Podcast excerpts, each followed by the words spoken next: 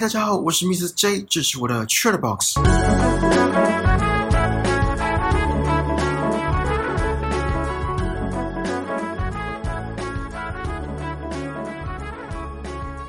这礼拜大家应该都在大雨中度过吧？不知道大家过得如何？如果有需要在外面奔波的听众，真是辛苦你们了。我礼拜四下午通勤的时候，突然来一阵狂风，右边瞬间吹来一个施工用的栅栏，真的不夸张，迅雷不及掩耳的速度从我侧面飞奔过来，真的是用飞的。我当下用尽所有力气骂不知道几次脏话，应该是我今生骂过最多次 shit 的时候了吧。还好没有闪避不及，可能老天觉得我如果就这么往生，实在太便宜我了，还要我在人世间多受点苦难才可以升天。然后我在录音档的这个当下下着滂沱大雨，所以不知道会不会伴随一点雨声跟雷声，有的话还请大家见谅一下，就把它当白噪音。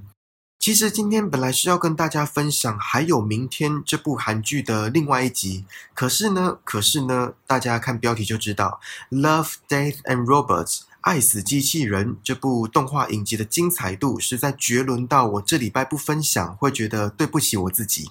相信有看过的听众就会认同我，所以还有明天的另外一集就先缓缓，我会在下礼拜跟大家聊。先容我安插一下上礼拜在 Netflix 上映的这部作品。不知道大家有没有在看动画或是动画影集？好，老实说，我不知道这两者有什么不一样。那如果问你们有没有在看给大人看的动画呢？比如说《约定的梦幻岛》，比如说最近很红的《Spy Family》间谍加加九，或是达尔文游戏《晋级的巨人》等等。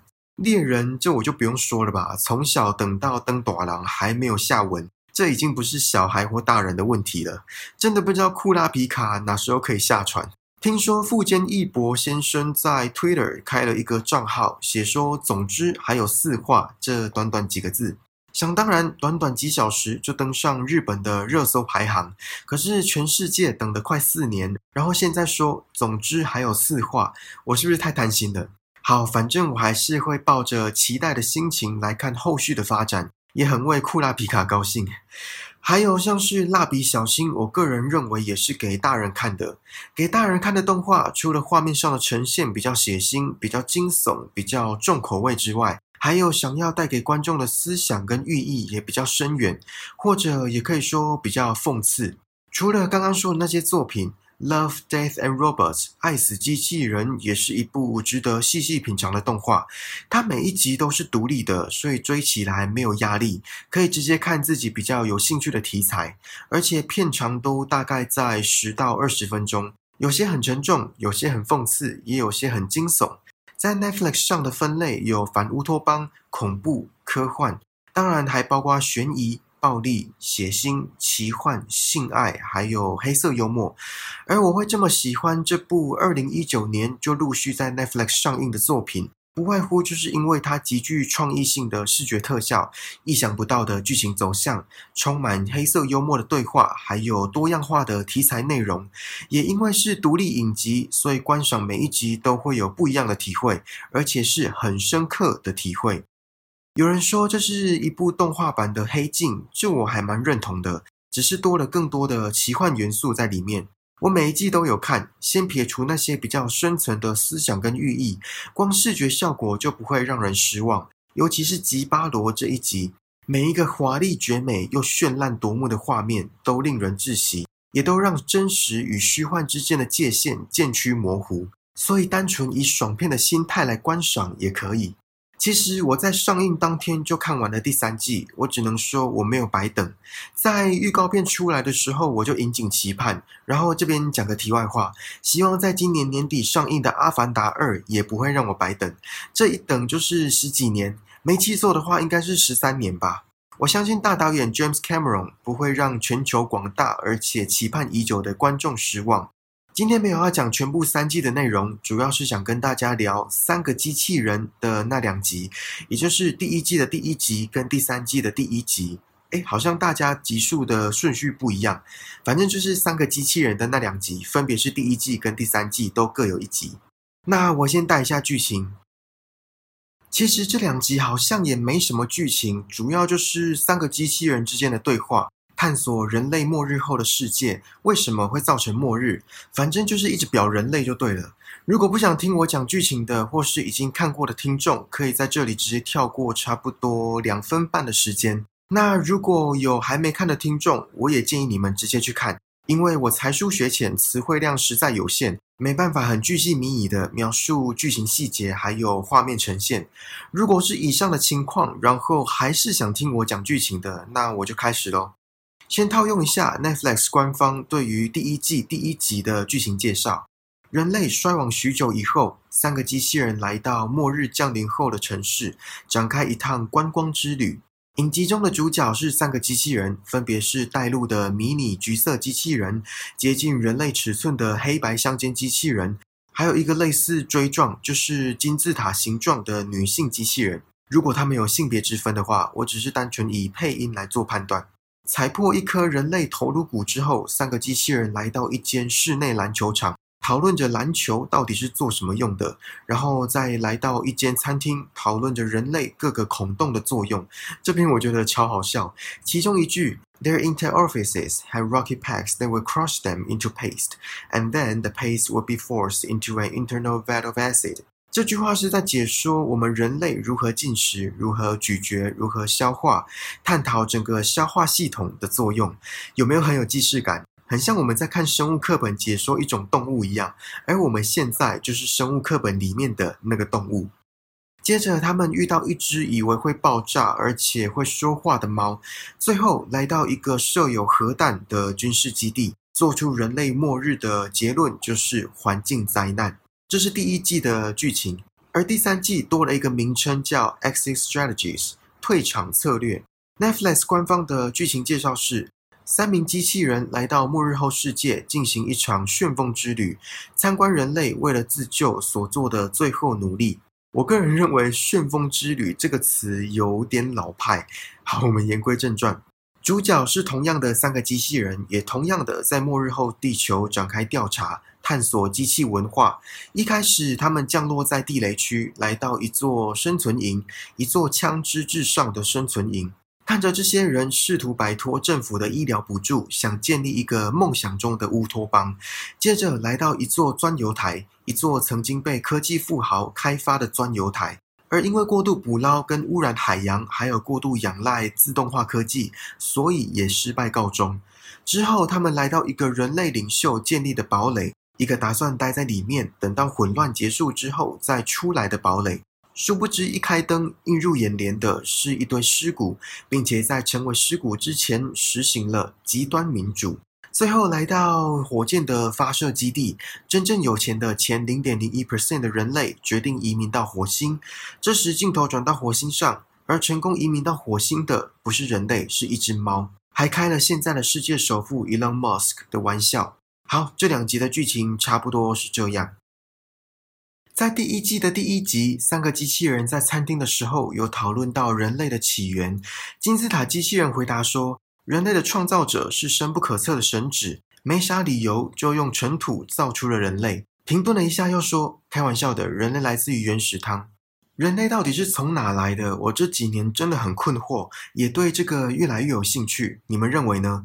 我目前比较倾向相信是外星人的基因工程制造出人类。”哎，这句话的意思也表示说，我相信外星人的存在，你们相信吗？至于那些演化论，什么从海底的 A 物种演化成两栖类 B 物种，然后再从 B 物种变成陆地上生活的猿人，最后成为你跟我的存在，这说法实在很难打动我的心。哎，这句话可以这样用吗？我是说很难说服我。好啦，可能在未来的某一天的科学足以证明演化论的正确性。毕竟现在也很难证明外星生物基因工程的存在。第一季的最后一个场景是三个机器人面对一个核弹，讨论着人类灭亡的起因。金字塔机器人说，他们相信自己是万物之灵，造成他们毒害水源、杀死土地、让天空窒息。简单讲，就是人类的自私自利、自食恶果。这一集比较多琢磨在人类破坏大自然的议题上，而在第三季的一开始，黑白机器人捡起一顶帽子，上面写着 "I lubricate my gun with liberal tears"。有一张海报上也写着 "I let my guns do the talking"。这也跟剧情中穷人想要脱离政府的束缚相呼应。他们提倡枪支作为沟通的桥梁，并且视之为自由的象征。可是金字塔机器人在生存营说，人类将鹿猎杀殆尽，比猫大的动物无一幸免。跟第一季一样，暗指人类对环境的无情破坏。我个人认为这一句话也是在暗讽人类的无知。好啦，其实整集都是在暗讽人类的无知。在钻油台的时候也说了，海洋被过度捕捞。这个生态永续的概念，在小学的自然课本大家都有上过吧？在科技迅速发展的同时，也要跟环境取得平衡。比如说林木适量的开采，抓到小鱼就放回去，等它长大再捕捞。类似的概念我就不再多说了，再讲下去真的是在侮辱你们的智商。讲到小鱼，橘色机器人说，要是人学会吃去角质猪就没事了。这应该就是在讲去角质产品吧？不管是脸部的或是身体的，都有去角质产品。哎，这就是废话。这些磨砂式的产品不外乎就是加入颗粒来达到去角质的效果。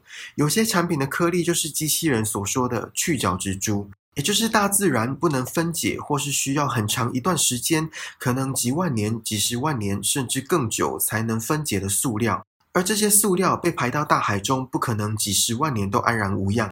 一定会被海洋生物吃下去，进而破坏海洋生态的平衡。这些都是不孝业者的作为。当然，还是有有良心的业者，他们使用的颗粒是大自然本身就有的，比如说杏仁核或是某某植物的叶子等等。反正就是不会冲击大自然的生态的产品。这也包括防晒产品哦。越来越多品牌也都主打海洋友善的防晒，在此容我苦口婆心的劝说一下，请大家尽量使用海洋友善的产品。地球只有一个。然后这句话，我记得小学的自然课本里面也有。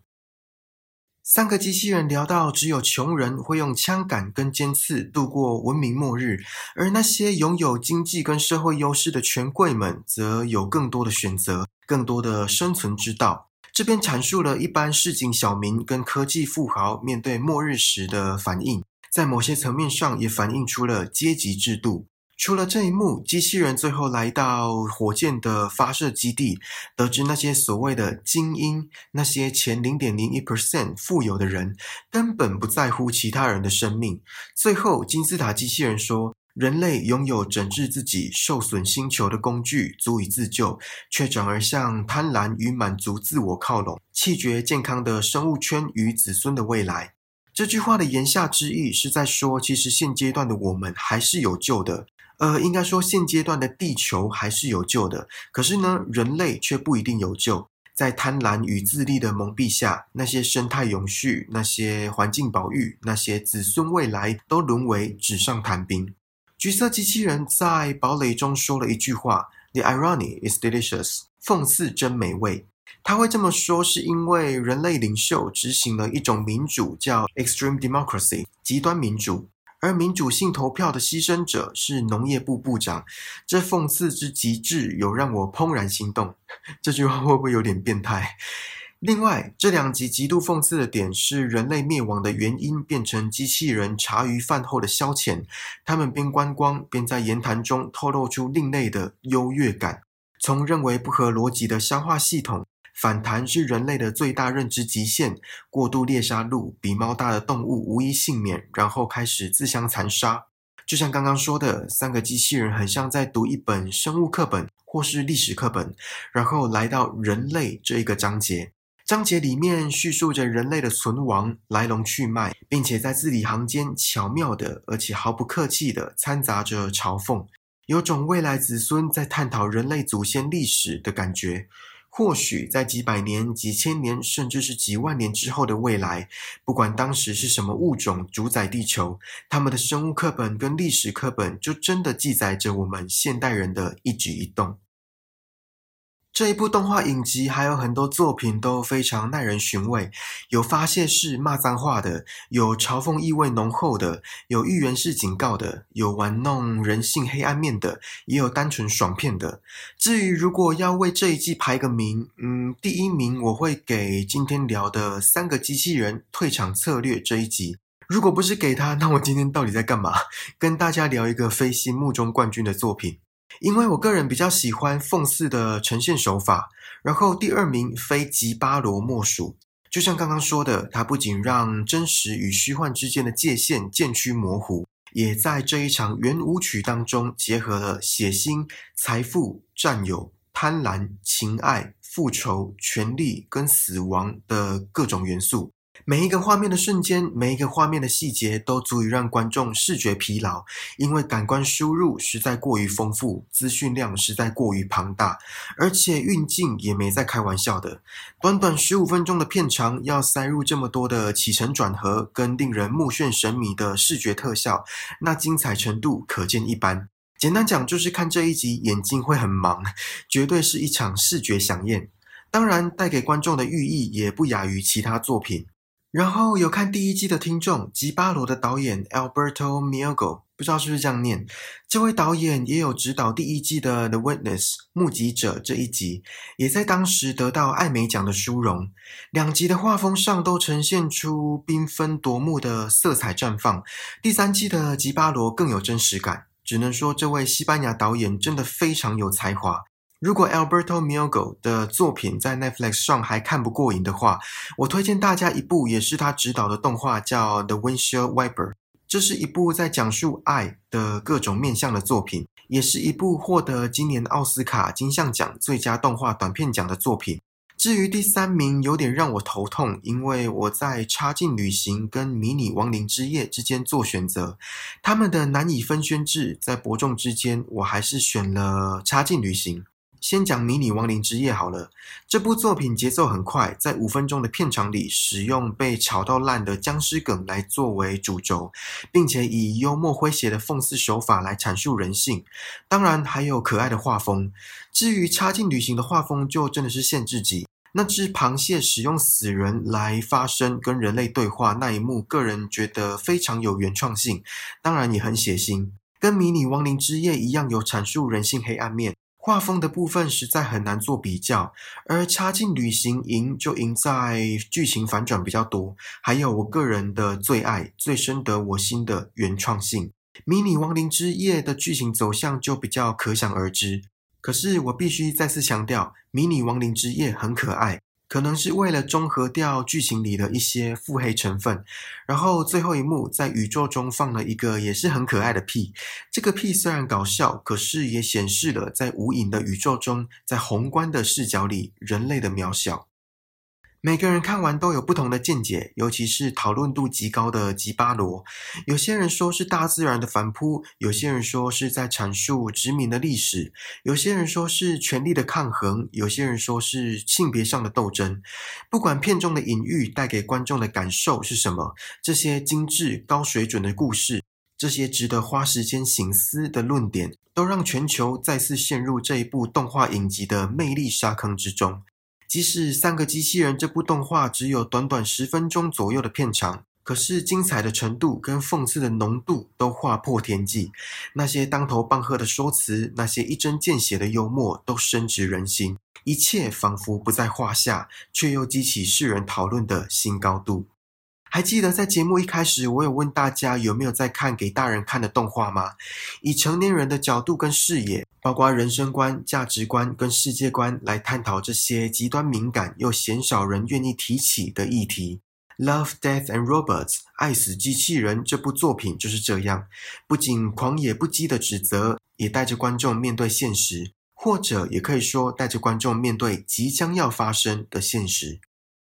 好啦，这次的 Trade Box 就到这里喽。希望你还喜欢今天的内容，请记得帮我订阅这个节目，然后打星评分、留言，并且分享给身边可能对 Love, Death and Robots 爱死机器人感兴趣的朋友。更重要的是，此时此刻在听 Podcast 的你，在听我说话的你，让我们一起把人生过得更精彩吧。我们下次见，拜拜。